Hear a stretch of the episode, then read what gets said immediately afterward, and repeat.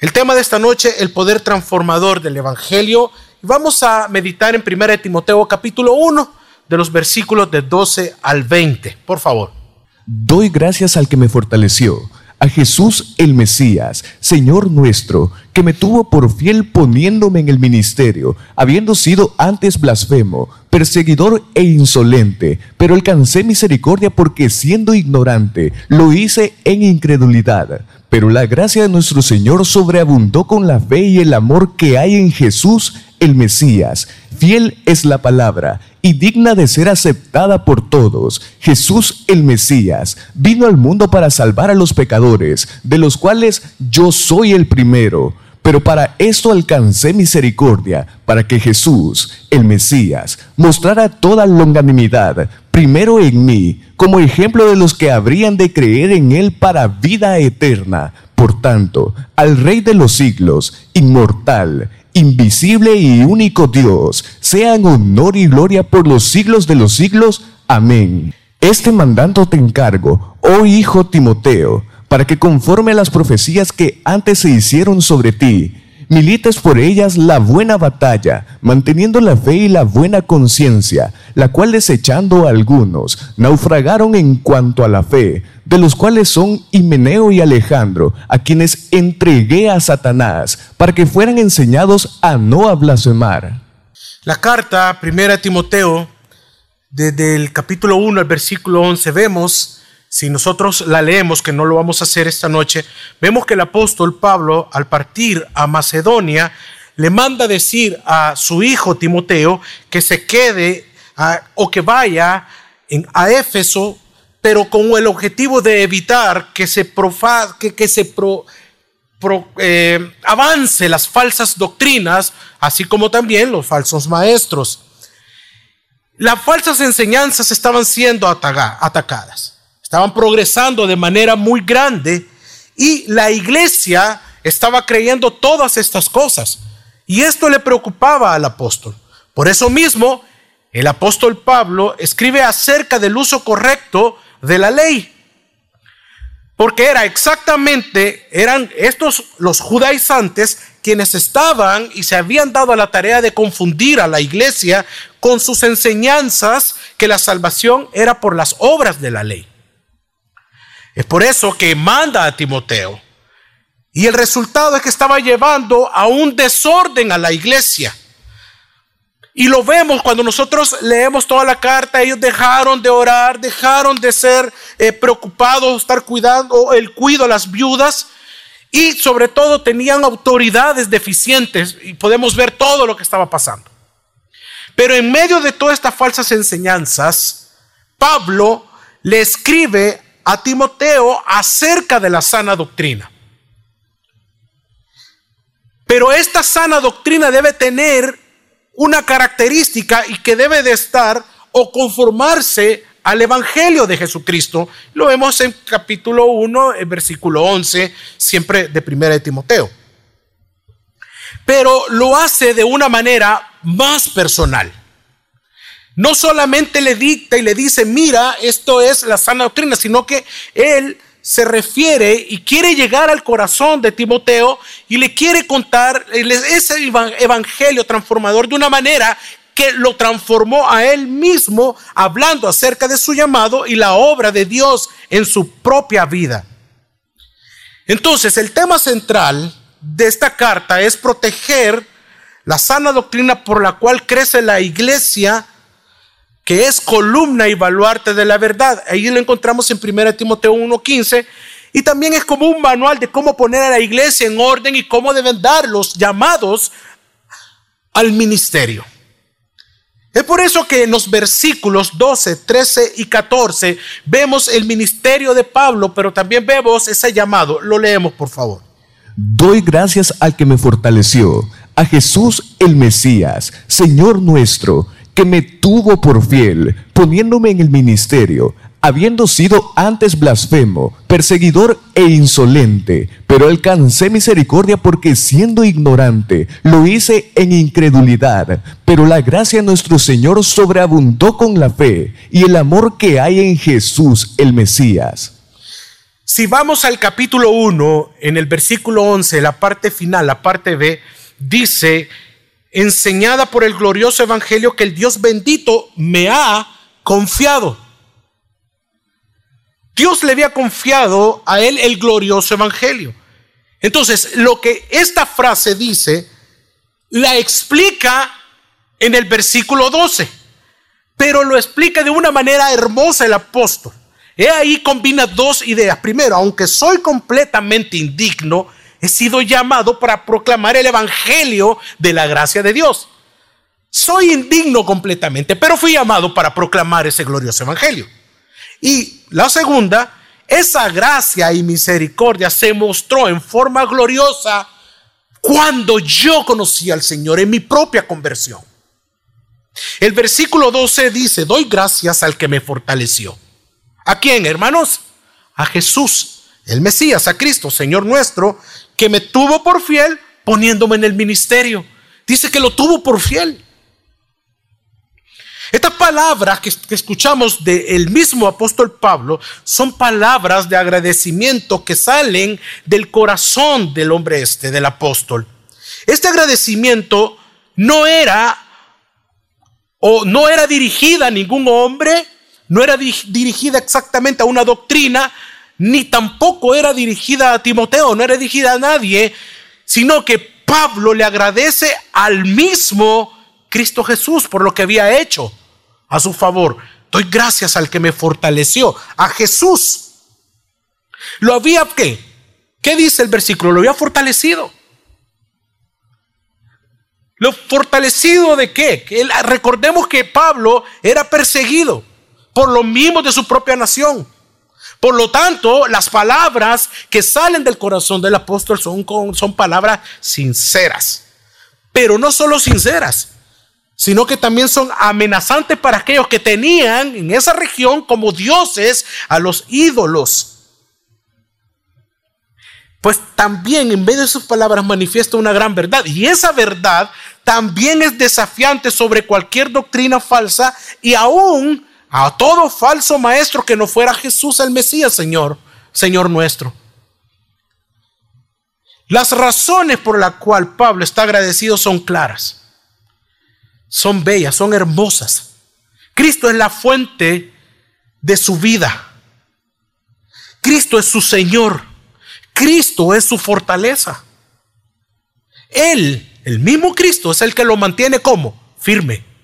Es el mismo que lo está manteniendo fiel al mismo apóstol Pablo en toda la persecución, en todo lo que viene o le da de venir al apóstol. Recordemos, hermanos, que antes de su encuentro con Cristo Jesús, rumbo a Damasco, el, el apóstol Pablo maldecía, perseguía el nombre del Señor.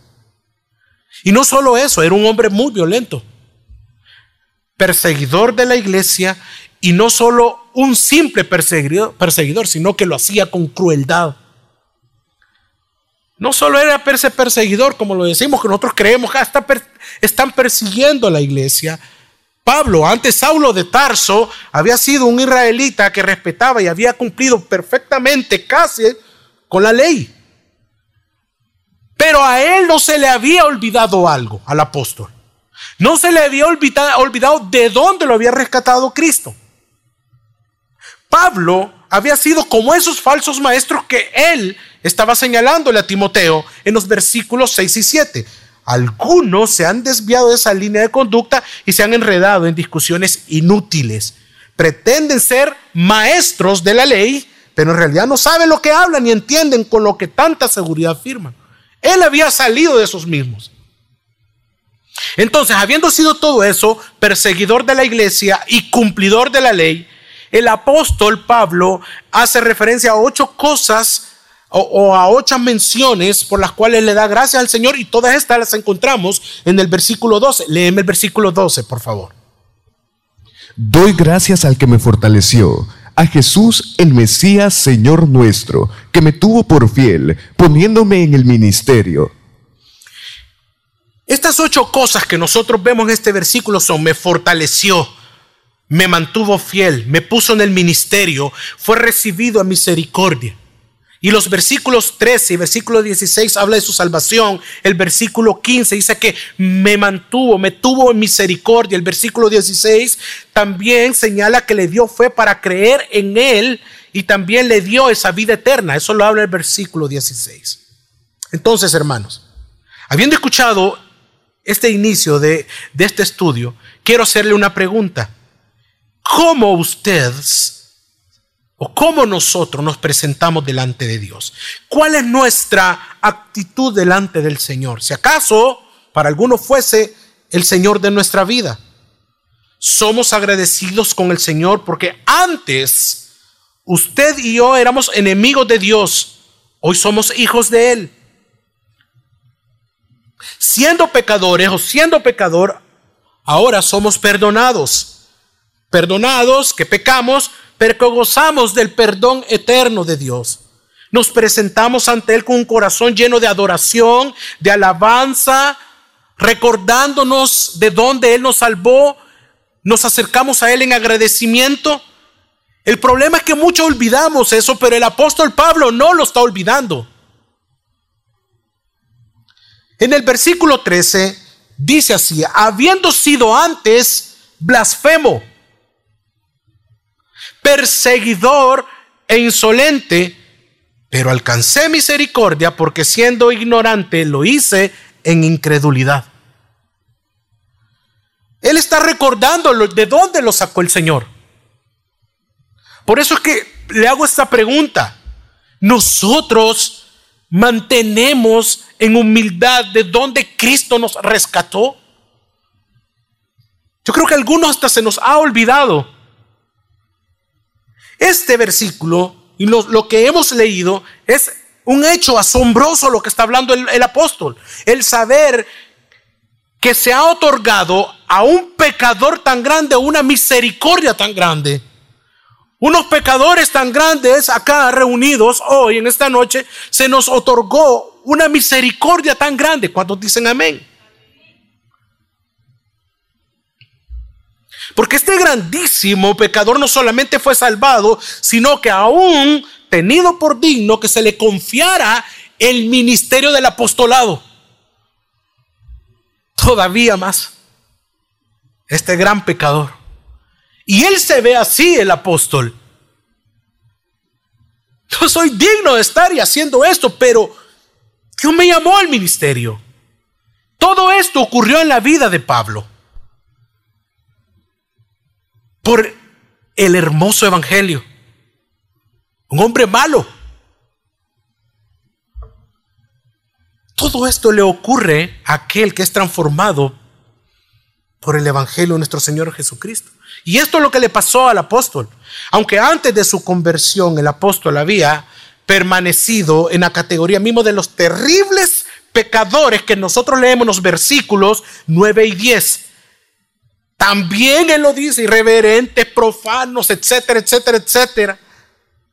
El apóstol había sido blasfemo. ¿Por qué blasfemo? Porque negaba a Jesús y lo perseguía. Lo negaba como Jesús, que era Dios mismo y el Mesías. Hechos 26, Hechos 26, 11 dice así y muchas veces, castigándolos por todas las sinagogas, los forzaba a blasfemar, y locamente enfurecido contra ellos, los perseguía aún hasta en las ciudades extranjeras. Era perseguidor, blasfemo. ¿Se da cuenta todo lo que encerraba la vida de ese hombre? Había ridiculizado el nombre de Jesucristo. En Hechos 9, 1, 2 vemos una vez más cómo él, aparte de ser blasfemo, persigue a la iglesia. Léemelo, por favor, hermano. En ese tiempo, Saulo, respirando aún amenazas y muertes contra los discípulos del Señor, se acercó al sumo sacerdote y le solicitó cartas para las sinagogas de Damasco, para que cuando hallara hombres o mujeres que eran de este camino, pudiera traerlos atados a Jerusalén. ¿Cómo los quería traer a los hombres o mujeres que eran hallados en este camino? ¿Pudieran traerlos cómo? Atados. Oiga, con razón el apóstol está hablando con mucha autoridad de lo que fue. En Hechos 26, versículo 9 al 10 dice, yo, ciertamente pensaba en mi interior que era mi deber hacer muchas maldades contra el nombre de Jesús de Nazaret, lo cual en, en efecto hice en Jerusalén. Pero luego de recibir autorización de parte de los principales sacerdotes, no solo encerré yo en, cárceles a muchos de los santos, sino que deposité la piedrecita en, contra cuando los mataban. Pero dice que fue recibido a misericordia. En Hechos 7, 58, versículos 60 eh, del 8, el 1 al 3 también dice, y sacándolo fuera de la ciudad, lo apedrearon. Y los testigos pusieron su ropa a los pies de un joven llamado Saulo. Aquí está hablando del primer mártir. Y mientras apedreaban a Esteban, él invocaba y decía, Señor Jesús, recibe mi espíritu. Y puesto a rodillas, clamó a gran voz, Señor, no le tomes en cuenta este pecado. Y habiendo dicho esto, durmió. Dice que pusieron sus ropas a los pies de un joven llamado Saúl. Y Hechos capítulo 8, de 1 al 3 dice, Saulo consintió en su asesinato. Y en aquel día hubo, un gran, hubo una gran persecución contra la iglesia en Jerusalén y todos fueron esparcidos por las regiones de Judea y de Samaria, salvo los apóstoles. Y unos varones piadosos sepultaron a Esteban e hicieron gran llanto por él. Y Saulo asolaba la iglesia, entrando de casa en casa, arrastrando a hombres y mujeres, los entregaba en la cárcel. O sea, él llegaba a la casa, ven usted, yo te vi, ven y lo, Dios mío. No, hoy no. Vamos a proclamar. Ay, ahí medio vemos que nos presenta un chucho todo seco. Ay, me está viendo mal, ya no voy a salir a esperar. Ya no, ya no, ya no. No, este hombre perseguía de sobremanera la iglesia de Dios. Había perseguido a Cristo mismo. ¿Se recuerdan las palabras de Jesús cuando le dijo, Saulo, Saulo, ¿por qué? persiguiendo al Señor. El mismo Señor le preguntó eso. Bueno, tan violento y sin compasión alguna había sido su ataque contra los creyentes que dice la Biblia, lo que vamos de leer en Hechos 9.1, que su respiración misma había sido una amenaza de muerte. Los odio, los voy a matar. Hechos 9.1 había sido, yo me imagino, la mente desenfrenada, agresiva de la, del Saulo de Tarso. Un hombre despiadado, que no le importaba. Él cometió atrocidad tras atrocidad. Humillaba, mataba, degollaba. todo aquel que creía que Jesús era el Mesías. Pero el versículo 14 dice, alcancé misericordia. ¿Por qué? ¿Por, por, por el testimonio, por la vida de Timoteo? ¿Por las doctrinas? No, por el Evangelio alcancé misericordia. ¿Se puede imaginar esas palabras? Diciéndole, yo fui su perseguidor y en una actitud humillante, una actitud de amor, de admiración, pero alcancé misericordia. ¿A cuánto se nos ha olvidado eso? ¿A cuánto se nos ha olvidado vivir de esa manera delante del Señor. Y esta frase, hermano, es muy importante en todo el texto que estamos estudiando. Porque sin esta verdad jamás hubiese sido Saulo de Tarso quien llegó a ser un hijo, un siervo, nuestro hermano. Entonces Pablo recuerda con esa frase llena de gracia que antes de ser llamado al ministerio fue llamado a salvación antes del ministerio. Fue llamado a esa misericordia, a la salvación. La misericordia es que Dios le da, nos da a cada uno de nosotros no lo que no merecemos, no nos da lo que no merecemos. Esa es la gracia. Dios no te da lo que tú te mereces. Tú hiciste algo malo, sabemos que hemos pecado y sabes que tú mereces la muerte, pero no llega. Y nunca va a llegar. Misericordia. Eres justo, no gracias a una obra personal o porque hiciste algo para ganarte el favor del juez. Es más, todo esto estaba en tu contra, sino que fue la gracia y la misericordia que nos alcanzó. Por estamos reunidos acá. Entonces, hermanos, iglesia preciosa, debemos considerar, ser conscientes que merecíamos la ira de Dios, esa ira a la que Jesús temía y le dijo y pidió, pasa de mí esta copa. Jesús sufrió el abandono del Padre y no hay cosa, hermanos, más horrible que eso.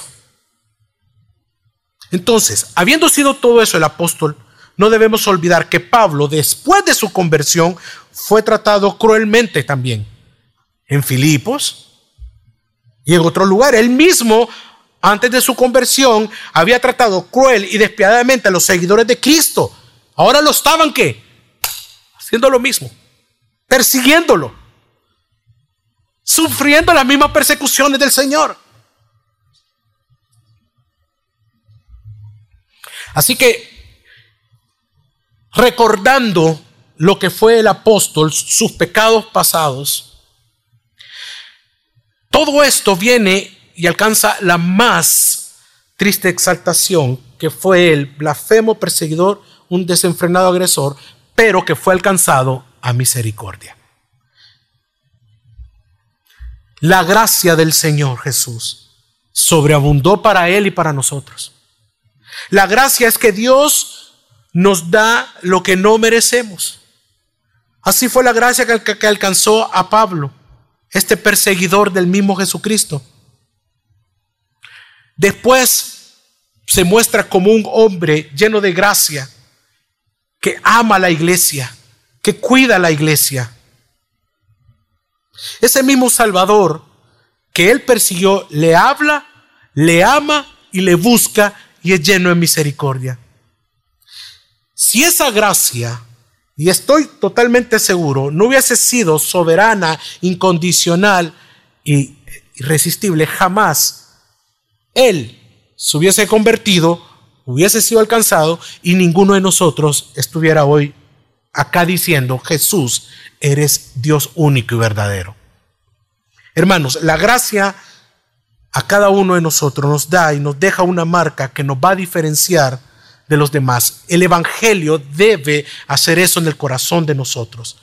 El Evangelio transforma nuestro ser. El Evangelio transforma nuestro carácter. El Evangelio hace y transforma la mente del hombre, de la mujer, del niño, del anciano, del hombre.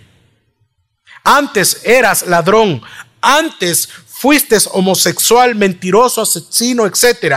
Hoy posees el carácter y la mente de Cristo.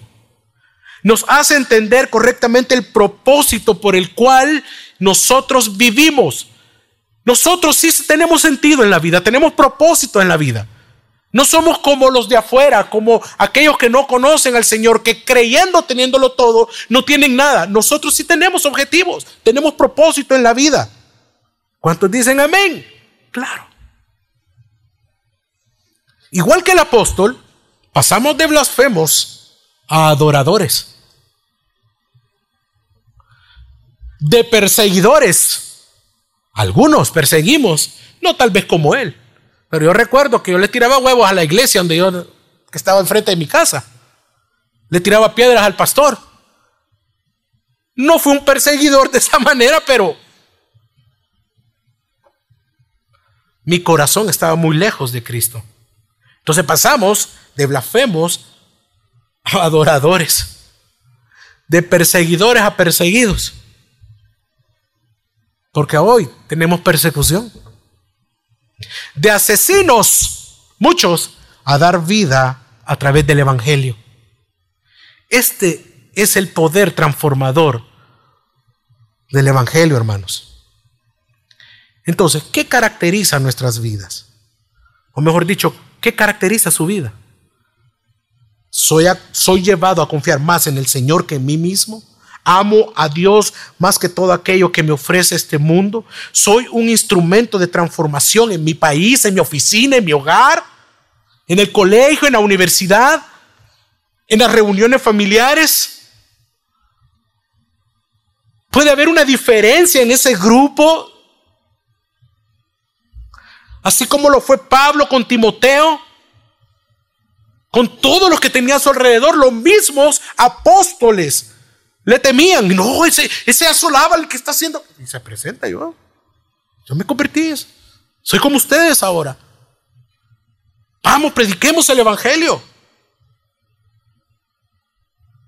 Eso causó un impacto en la vida de Timoteo y lo llevó también a ser parte de la transformación de una ciudad idólatra como era Efeso. ¿Dónde vemos el Evangelio en todos estos textos? Leamos los versículos 15 y 16.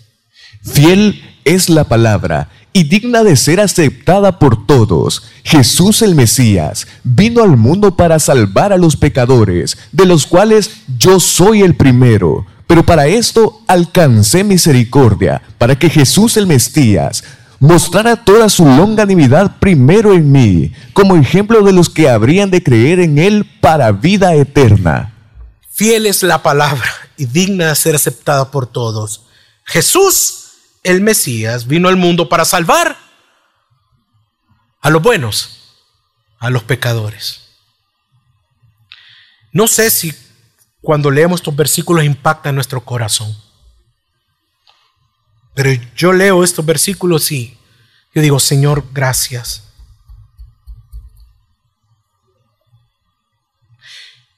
Esta es la verdad más importante que existe, hermanos. Este es el Evangelio que transforma. El versículo inicia diciendo, fiel es la palabra y digna de ser aceptada por todo. Fiel es la palabra. Está diciendo que es la verdad única, absoluta.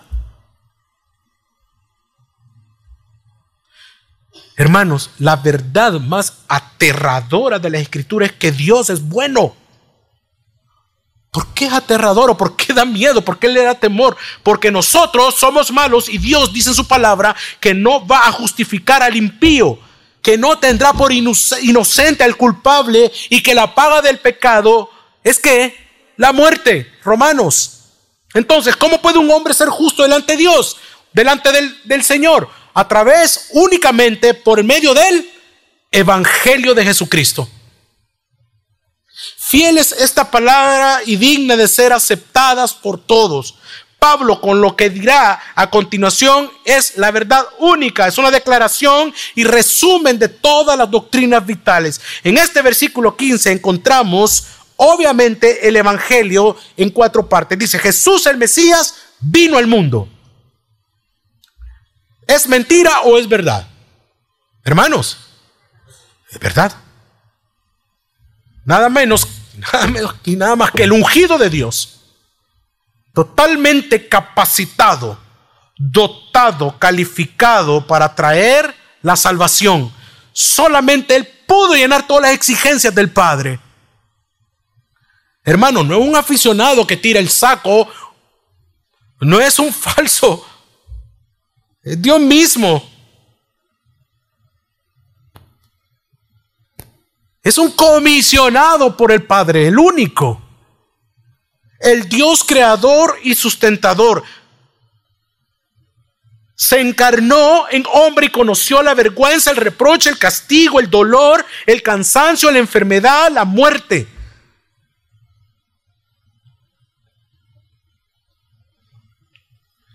Aunque Jesucristo era el Hijo de Dios, abandonó su altísimo, su único, hermoso y poderoso y glorioso trono y se inclinó hacia el pesebre. Hebreos capítulo 1, versículo del 1 al 5 dice así.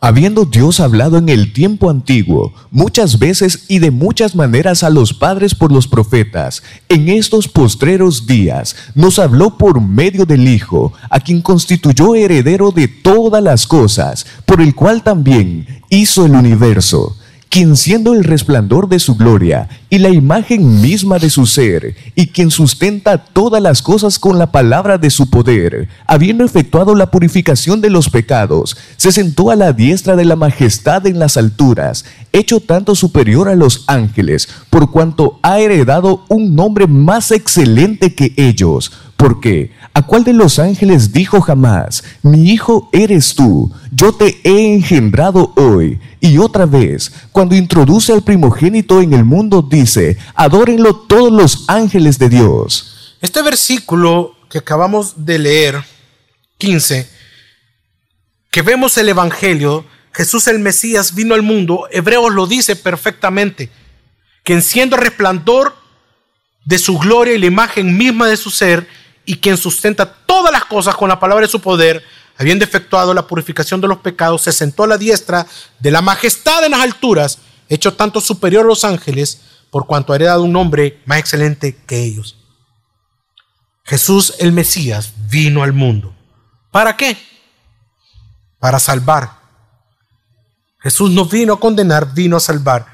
Mateo 1:21 dice, y dará a luz un hijo y llamará su nombre Jesús porque Él salvará a su pueblo de sus pecados, a salvarnos por el castigo que nos merecemos. No es a salvarnos del infierno, es el resultado.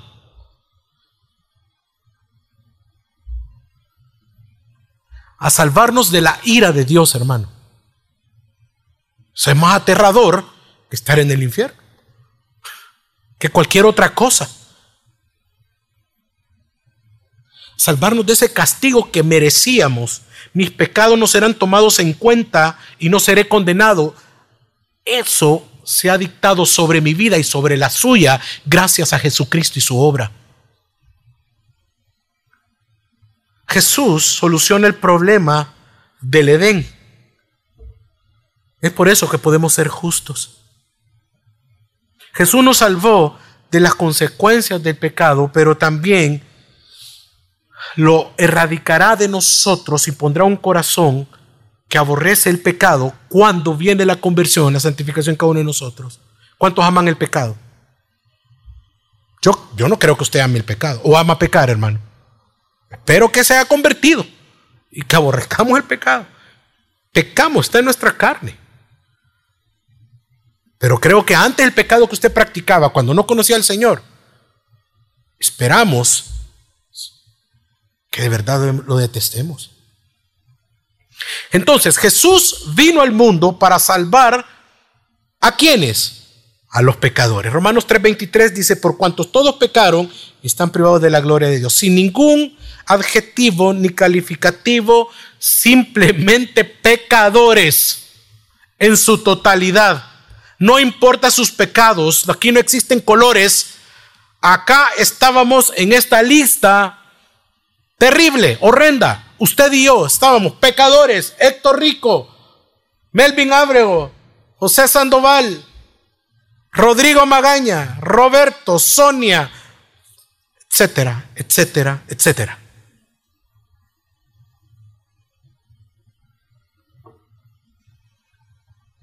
A pesar del repudio del pecado, a pesar de la ira contra el pecador y contra el pecado, debido a esa santidad única y suprema, Él vino a salvarnos. Mire qué hermoso, si el pasaje que acabamos de leer solamente dijera Jesús el Mesías vino al mundo a salvar, usted y yo estuviéramos perdidos. Porque si solo lo dijera así,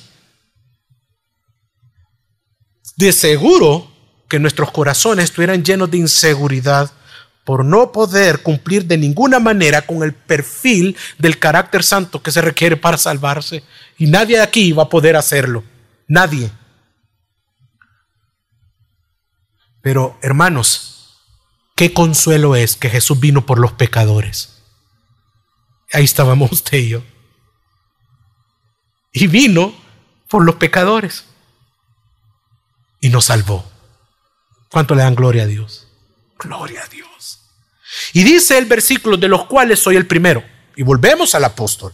Pablo dijo esto después de muchos, pero muchos años de ministerio. Ya él era un experto en reconocer su pecaminosidad, su pecado. Ya sabía. Qué enojado soy, ¿va? Por cualquier cosa me enojo. ¿Qué pecado hay? ¿Por qué ataco la.? ¿Por qué, ¿Por qué hablo de esa manera? ¿Por qué me dirijo a mis.? ¿Por qué juzgo? ¿Por Eso es lo que traía esa conciencia de verse a sí mismo como pecador y como necesitado diariamente de Jesucristo. Es de que Él reconoce, ya podía reconocer su pecado. Yo soy el primero. Y antes no. Antes ellos son los, ellos son los que están blasfemando pero ahora él dice, yo soy el primero, no es Pedro, no es Juan, soy yo.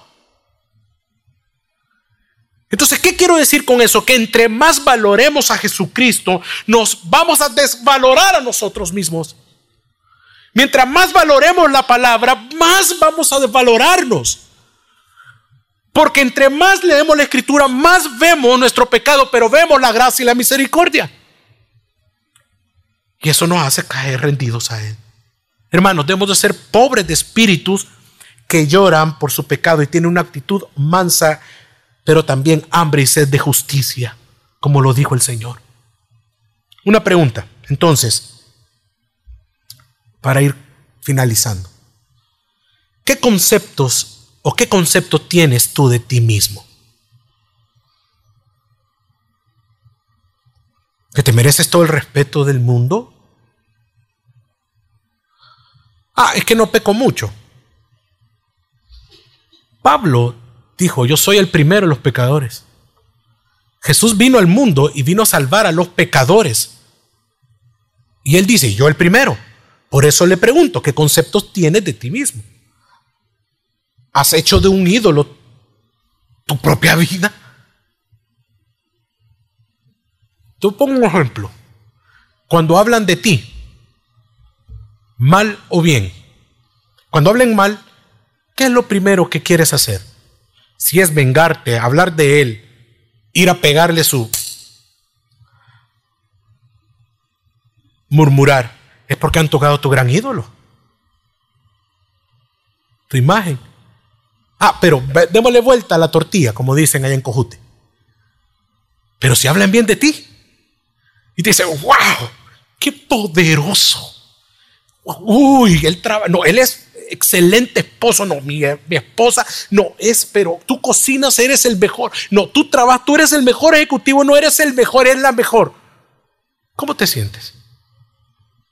¿El mejor? ¿Ves a los demás de menos? Ah, es que también están tocando tu ídolo.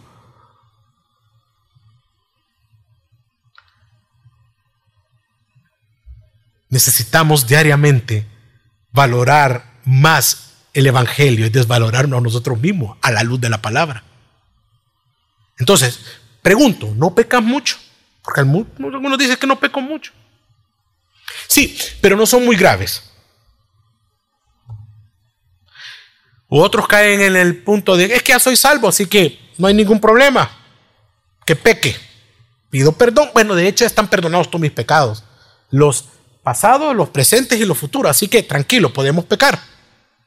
Bueno, eso es lo único que está hablando, que probablemente no eres convertido. ¿Sabes? Tenemos que recordar algo, hermanos, que la ley te hace verte bueno. Está en nosotros. Te hace verte bueno y que puedes cumplirla a tus fuerzas y a tu manera. Que eres muy bueno y espiritualmente más que otros. Y aquí es donde caemos en todos estos pecados y todas estas murmuraciones que acabo de mencionar. Si nos vemos así, estoy incluido yo, es que necesitamos mucho de Dios cada día. Y debemos de ver que nos hemos creído autosuficientes. ¿Por qué? Porque creemos que somos nosotros mismos los propios salvadores de nosotros mismos, nuestros propios sustentadores, nuestros propios, que nos preservamos a nosotros mismos y que no necesitamos del Evangelio. Pablo, siendo salvo, siguió viéndose como un pecador que diariamente necesitaba de la gracia y misericordia de Dios. Y eso, y viene y caemos con la intención que le dice a Pablo, a Timoteo, Pablo a Timoteo, oye, esos falsos maestros necesitan la salvación. Esos que acabamos de ver, esos que te acabo de decir, también necesitan la salvación que yo experimenté, Timoteo. Por eso te estoy hablando de ellos. Porque ¿quién entonces va a ir a proclamarles el Evangelio, Timoteo? ¿Quién, hermanos? Timoteo. Así como yo fui un falso maestro, así como yo fui un perseguidor de Jesucristo, así a ellos se les debe presentar el Evangelio. ¿Qué pasa si Timoteo no lo hace? ¿Qué pasa si no se atreve a hacerlo también? Entonces caemos en lo que lamentablemente la iglesia de esta época le cuesta hacer, proclamar el Evangelio. El versículo 16 dice lo siguiente, pero para esto alcancé misericordia, para que Jesús el Mesías mostrara toda su longanimidad primero en mí. Pablo nos hace ver que Dios tuvo esa misericordia en él, a pesar de su vida llena de pecado, pero que también lo puede hacer con cualquiera. Así que proclame el Evangelio, hermano Timoteo. Su propia vida está puesta como ejemplo la vida de Pablo, de que no hay algo que Jesucristo no pueda perdonar y que no haya perdonado en la cruz. El poder de la gracia de Dios. Entonces, ¿cuál debe ser nuestra actitud al entender el hermoso evangelio que nos salvó? Hoy que lo hemos visto en la vida del apóstol Pablo y en nuestras vidas. ¿Cuál debe ser? Dice el versículo 17. Por tanto, al Rey de los siglos, inmortal, invisible y único Dios, sea honor, gloria por los siglos de los siglos. Amén.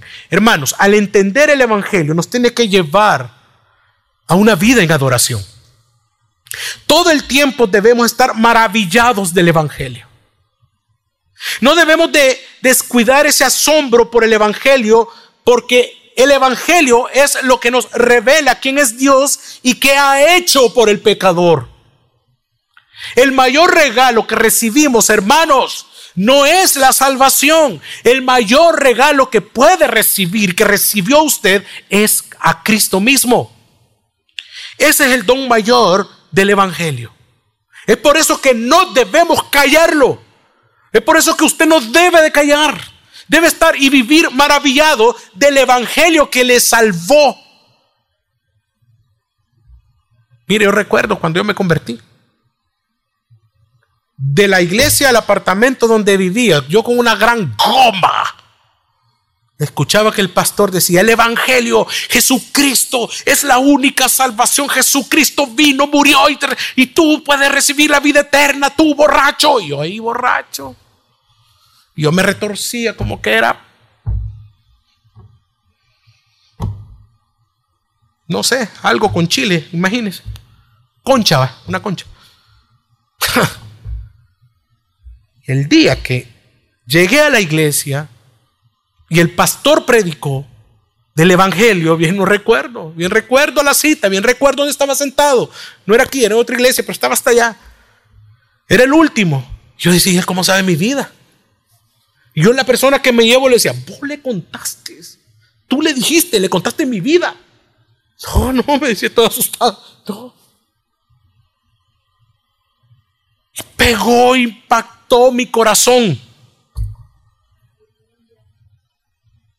Es por eso que nos debe llevar a vivir en adoración siempre.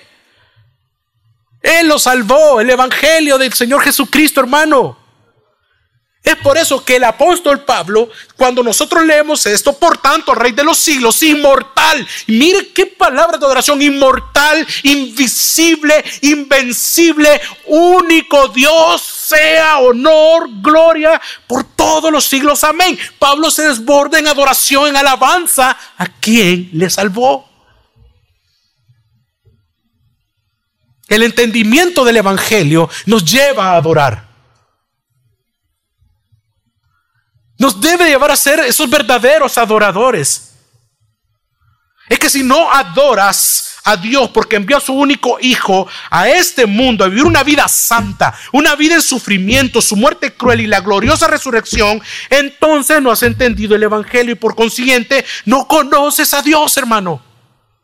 Saber todo esto y comprenderlo, entenderlo, reconocerlo en nuestra vida, nos debe de llevar a querer exaltar su gloria más que mi vida, más que mis propios intereses, a exaltar su gracia más que mis problemas, más que buscar mis soluciones.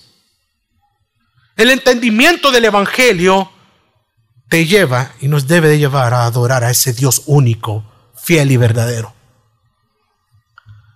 Entonces, ¿qué debe de pasar en tu vida y en mi vida? Al entender todo esto, es que el Evangelio debe transformar nuestro entorno. Como lo mencioné anteriormente, lo dicen los textos. Leamos los versículos 18, 19 y 20, por favor.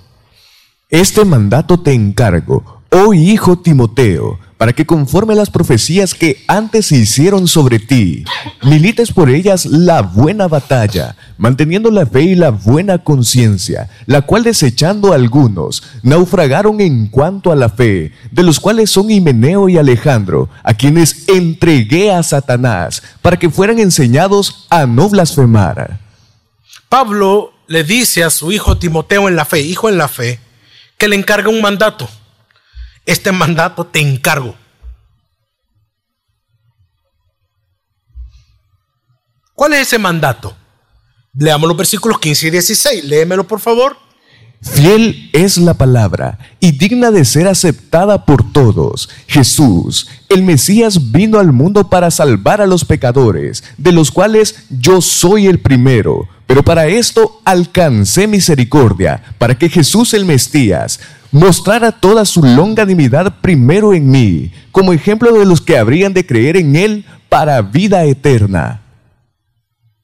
Este era ese mandato, que se mantuviera en el Evangelio.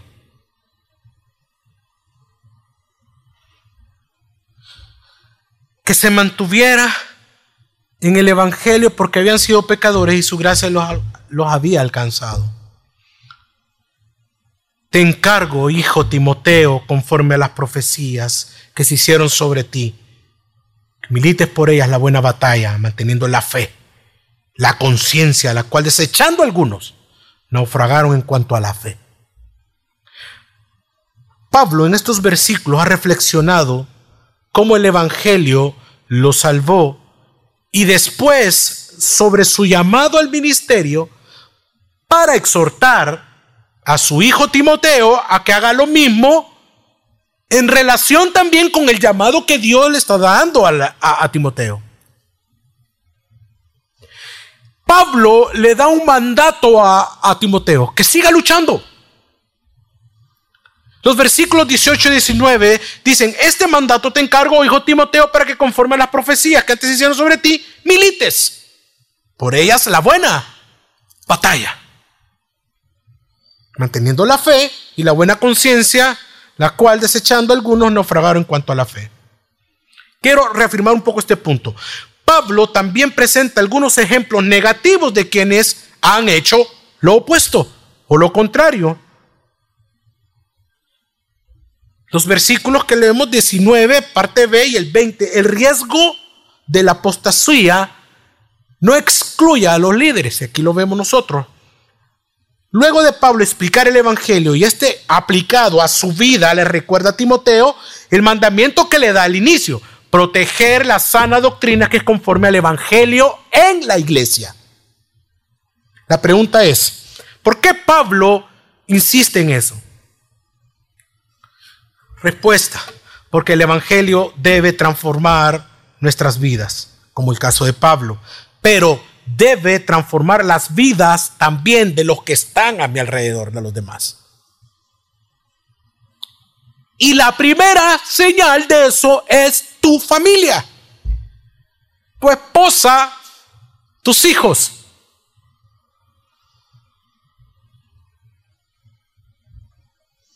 Somos instrumentos de transformación en nuestra casa,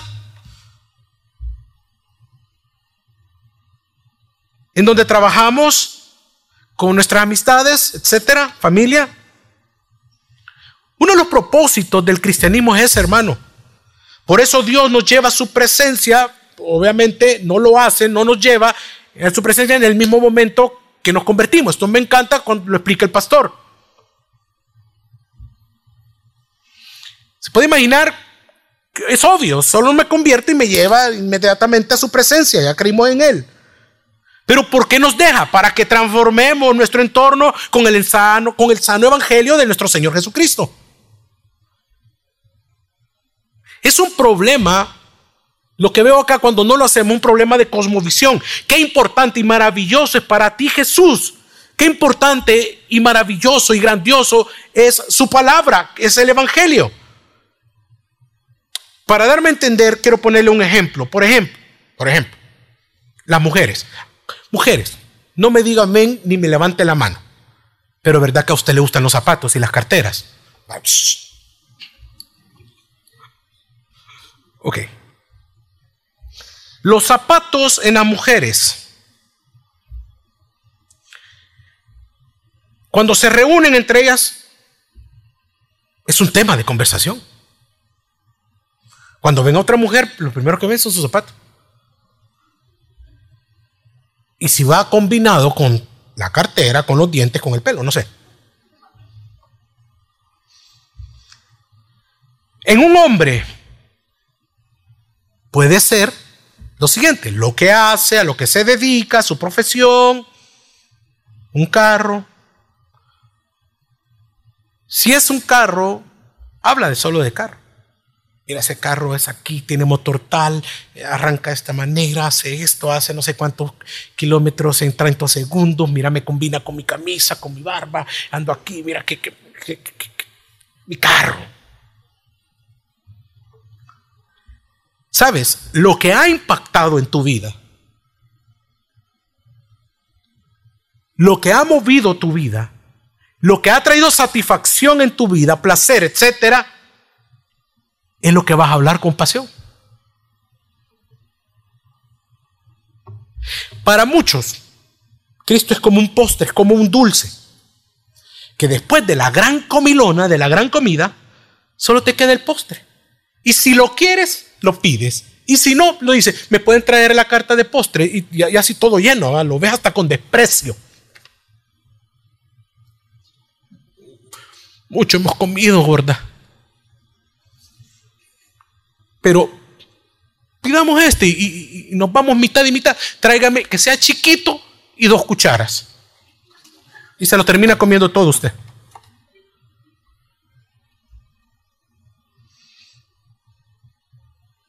Ah, pues para muchos el Evangelio y Jesucristo es así. Que solo les queda el postre. Se se lo comen o no se lo comen y se olvidan que lo comieron o no lo comieron. O lo rechazaron.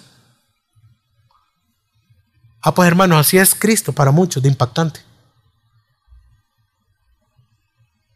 Es por eso que no lo proclamamos. No hablamos de Él, de lo que, la transformación que hizo en tu corazón. No hablas de su vida, de su vida santa, de su muerte, pero ni de su resurrección. Y eso es un problema de conmovisión. Porque lo que tú amas, tú deseas, lo que tú creas, cómo veas el Evangelio, es lo que tú vas a decir y vas a hablar. Si no somos asombrados e impactados por el Evangelio y mantenernos constantemente humillados ante Él, nos sucederá lo que pasó con Imeo y Alejandro. ¿El qué? Desviarnos naufragar de nuestra fe y la buena conciencia, o sea, apostatar, creer que Cristo, que el Evangelio no es suficiente. Por eso es que muchos dicen, no, voy a la iglesia, pero voy donde el psicólogo. No tengo nada contra los, los psicólogos. Pero sí tengo que es más poderoso el Evangelio que sus cosas que puedan decir.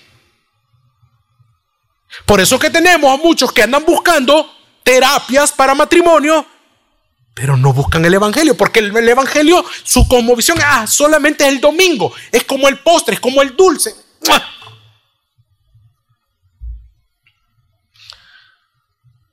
No son, no viven asombrados e impactados por aquel que les salvó. Es lo que le pasó a Himeneo y a Alejandro. Por eso es que muchos dicen, yo necesito placeres más que Jesucristo.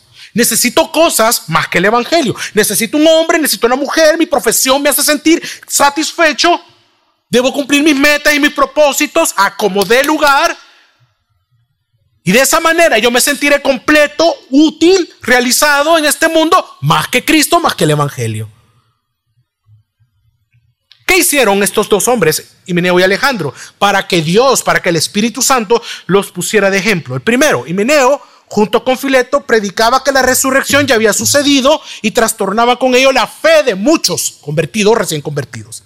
Segunda de Timoteo, capítulo 2, versículos 17 y 18 pero evita profanas y vanas palabrerías, porque producirán más crecimiento de la impiedad, y la palabra de ellos carcomerá como gangrena, de los cuales son Himeneo y Fileto, que se desviaron de la verdad, diciendo que ya hubo resurrección, y trastornan la fe de algunos. Ya hubo resurrección, señores, y eso provocaba que trastornaba la fe de muchas personas. ¿Se ve qué delicado es esto? El segundo Alejandro hizo mucho daño al apóstol. En 2 Timoteo 4 dice, Alejandro el caldero me ha hecho muchos males. El Señor le pagará conforme a sus obras. Y dice, guárdate tú también de él, pues en gran manera se opuso al Evangelio. No era tanto lo que le había hecho, sino que aquí da la razón. ¿Se opuso a dónde? ¿Por quién? Al Evangelio. Y se cree que él fue responsable del segundo encarcelamiento de Pablo en Roma, etc.